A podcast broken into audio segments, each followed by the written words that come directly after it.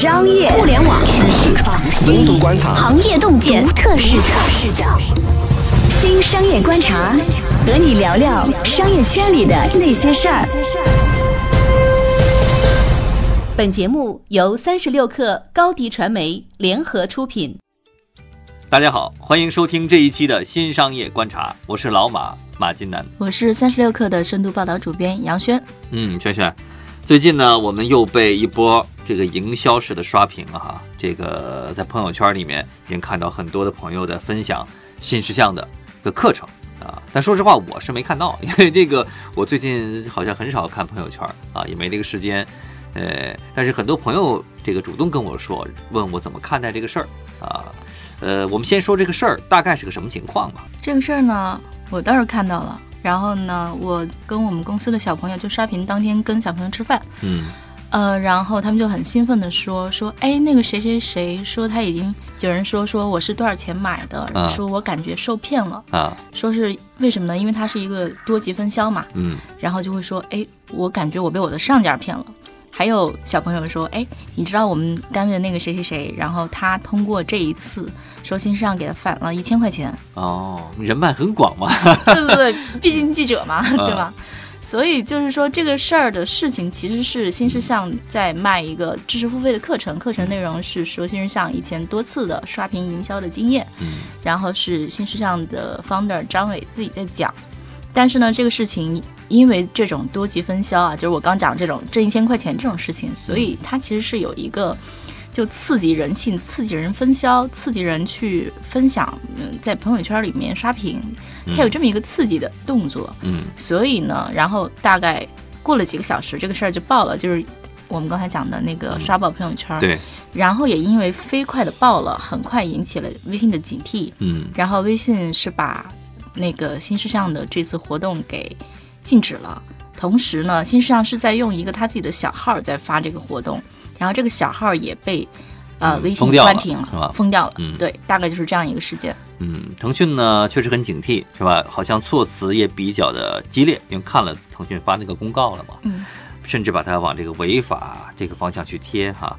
那么多级分销这个事情呢，嗯，其实，在微商这个领域里面，我们经常看到哈，微商是怎么做营销的，也能经常看到。那么，确实在知识付费这个领域里面，呃用这种方式去做推广的，确实也不算太多。之前有一次，就是其实已经，我觉得新世上这是这次有点以身犯险，嗯因为之前已已经有一次类似的案例了，就是有一个网易年度大课，嗯大概也是用类似的办法。嗯，就是网易什么运营方法论那个是吧？嗯嗯、对。嗯然后网易也是被微信封了嘛，但是这一次不知道新世上怎么想的，还是想来试探一把腾讯的这个底线，因为腾讯这种。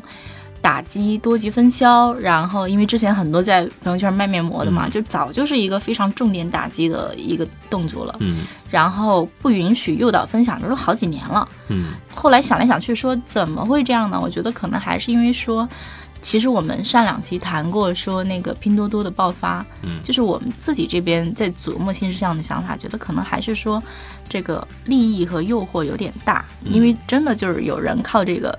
比如说 GMV 年销售额千亿，年销销售额百亿，嗯。像那个就是靠这种多级分销啊，就有点这个意思吧。嗯嗯，比如说像云集电商，我不知道你听过这个名字没有？啊，我听过。对嗯他们的年销售额也过百亿了，嗯所以就是说大家都在想说微信的这个社交流量你怎么能利用起来？嗯我觉得新上应该是动了这个你刚才说到云集哈，我想起来我一个，呃，好多年的一个朋友也被云集洗脑了哈，这个经常在朋友圈里发，然后还还单独给我给我发过，嗯然后还想让我加入，呃，我觉得这个像微商的力量确实是很强大的。那么我们只是看这次看这个单纯的这件事情哈，我们也确实能看到人性的这种贪婪，或者说人性的这种欲望，在营销裂变式的这种啊传播上，确实起到了一个推波助澜的作用。对对对，不是就有人调侃嘛，说你们以为自己挺高端的，然后离那种所谓的 low low 的传销很远，但是你看看新上这个事儿，当然嗯我觉得某种程度上也是因为说你分享的是一个课程，嗯然后还是新事项，感觉没有那么 low，可能很多人没有那么强的心理负担。嗯但是你不得不说，就是我们刚才讲这种什么小朋友们在讨论说我拿到了一千块钱，就这样的事情，我觉得还是挺刺激人的。就有人调侃说说，你以为自己很高端吗？你几本啊？嗯，其实，呃，哎，我突然想起来，这个事儿有点像啊，去头条的那个推广方式，对吧？对去头条呢，虽然它不是分销哈，但是它转发给你钱嘛。师徒关系，对吧？它有师傅、有徒弟，还有徒孙，就多级的这种奖励方式，然后促使着人们，然后去推广它这个产品，然后快速的产品爆红。对，啊，马上还要上市了嘛，对吧？对，是想想这个确实呃，让我们不得不啊、呃去思考，说在现在流量枯竭的这么一个时代，那么还有什么样的方法，还有什么样的呃低成本的营销方法，快速的将一个产品或将一个服务啊、推向大众，对吧？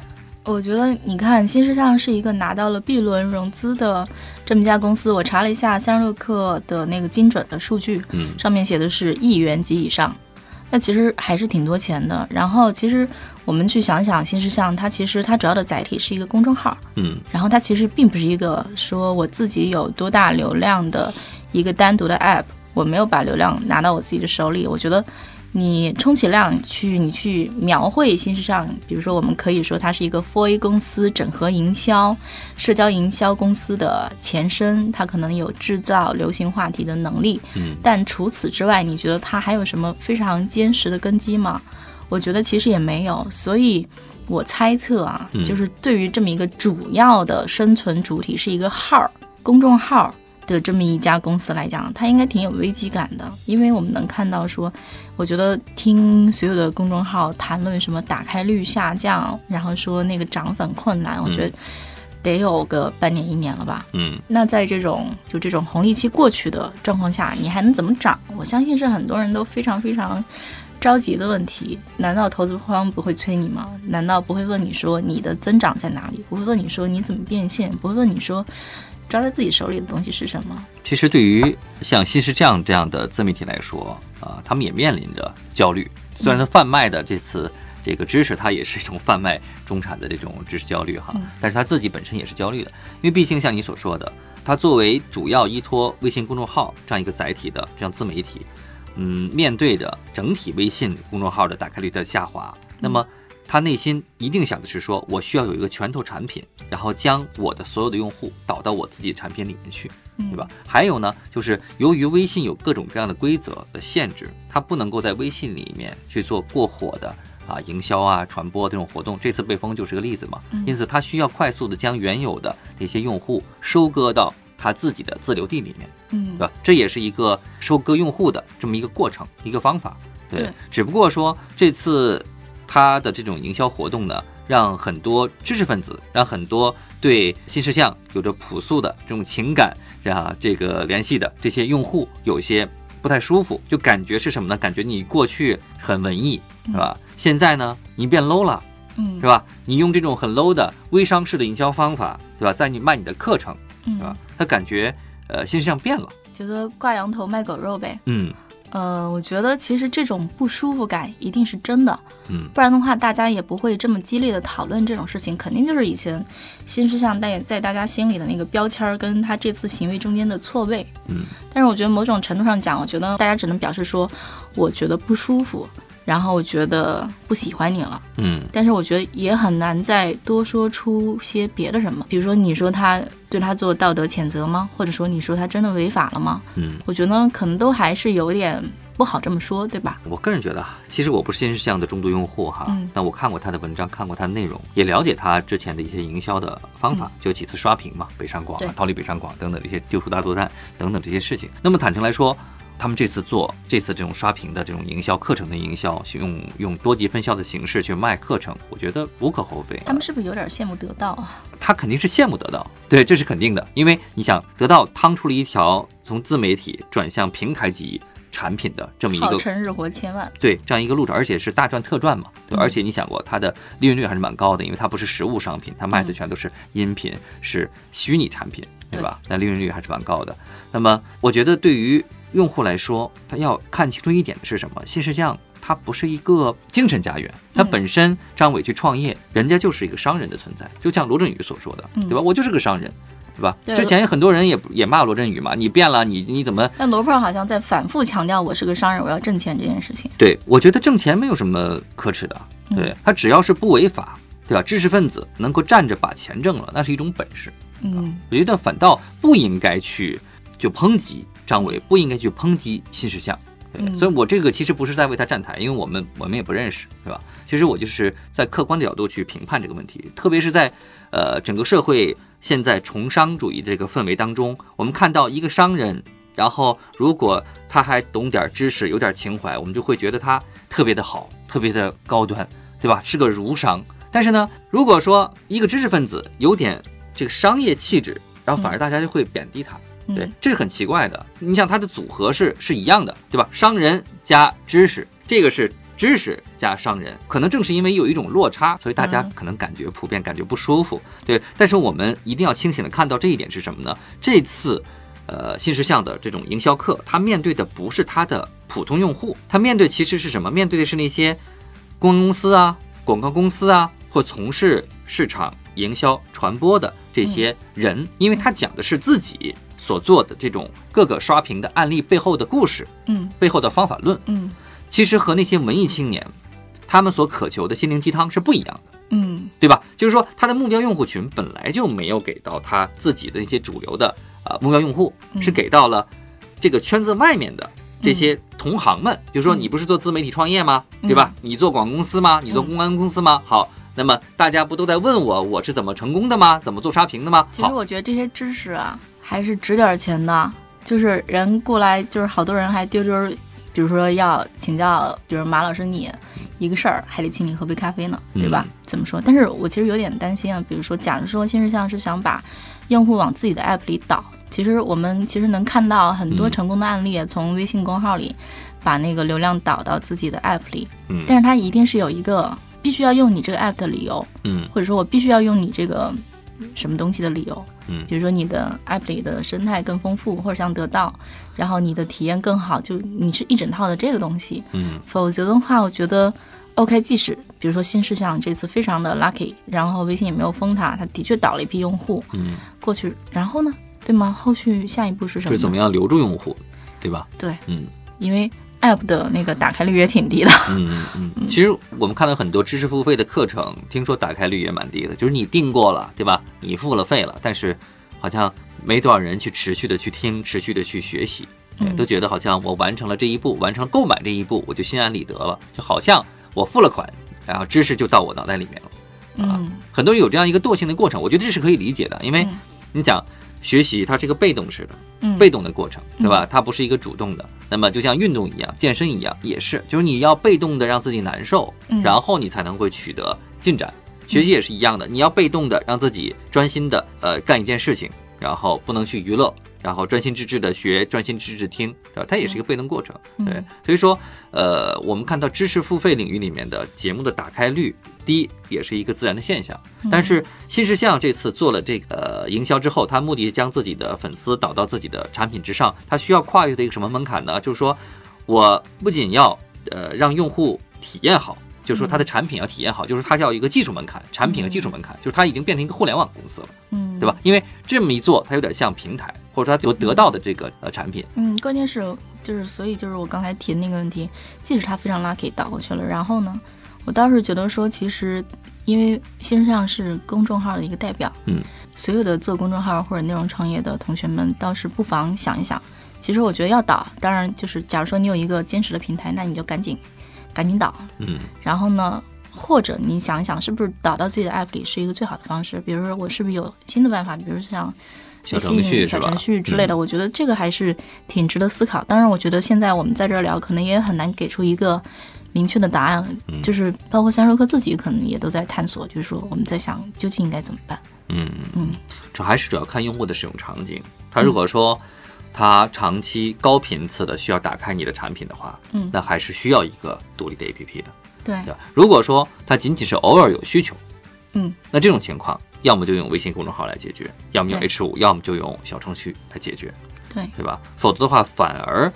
呃，你刻意强行的将用户导过去，反而它可能打开就你的自己的 app 的打开率下降，用户可能还会流失，对吧？用户有可能他也想不起来在使用这个产品，嗯吧，对，所以就是说，所以既然是把自己定义成一家公司，然后一个商业的主体，嗯，那可能很多事情都要想清楚。而且，我觉得像这次张伟新事项这么做，还是有点儿非常的欠考虑。因为就像我们最开始讲的，它是一个生存根基，现在吧，基本都还完全在微信的嗯这么一个这么一个状态。嗯所以说明明微信有条红线，而且网易被封了。嗯他还要这么干，我觉得真的叫铤而走险，因为网易人家不怕，对吧？嗯。那微信封了我就封了我了，我网易还有那么大流量，我大不了我自己玩嘛。但你有没有想过，这可能是不是他们早就想好的？就是说，被封也是一次话题，也是一次炒作。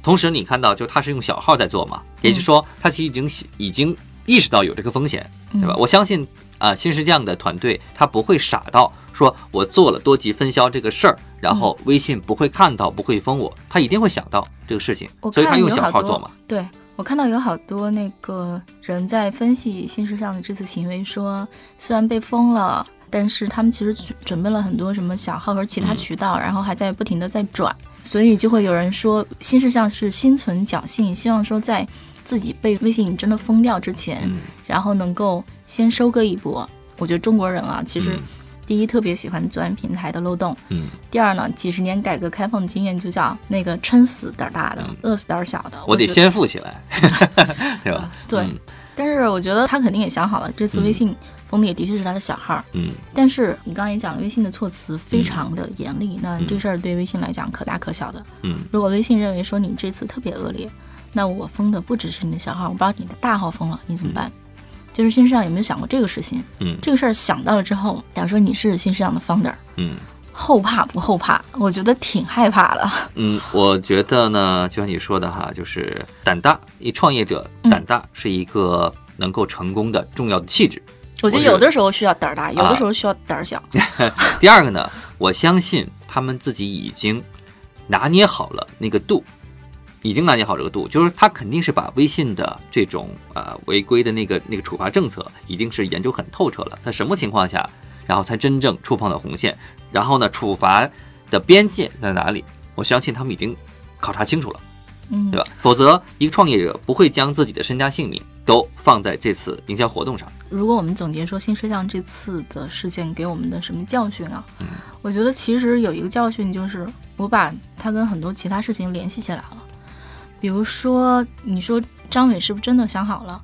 不是很清楚，不确定。因为举个例子，还记得小蓝单车的事情吗？嗯就是说小蓝单车会，呃，因为一次营销事件对他有重要的那个毁灭性的打击，嗯然后呢，事后人家方那儿盘点说说这事儿其实就是一个九零后做的，我们就是管理团队没有 review 这个事情，嗯他就出去了。嗯然后再比如说哈，在往届的三幺五，比如说曝光了某家公司，嗯某家公司可能，比如说二手车行业里的某家公司，那公司可能后来就不行了。嗯嗯然后你说他真的是这家公司的行为有百分之百的违规吗？他可能嗯就是在灰色地带。嗯那对吗？我觉得可能就这样的事情还是挺多的。我觉得有的时候是说你自己胆儿太大了，有的时候可能是说你的管理有很大的漏洞。嗯我觉得这些东西其实都是可能的原因。但是我觉得一次又一次的案例已经提醒我们说了，你就会一一个看起来微不足道的事儿，可能就是你的一个坑儿，你栽进去了再也起不来了。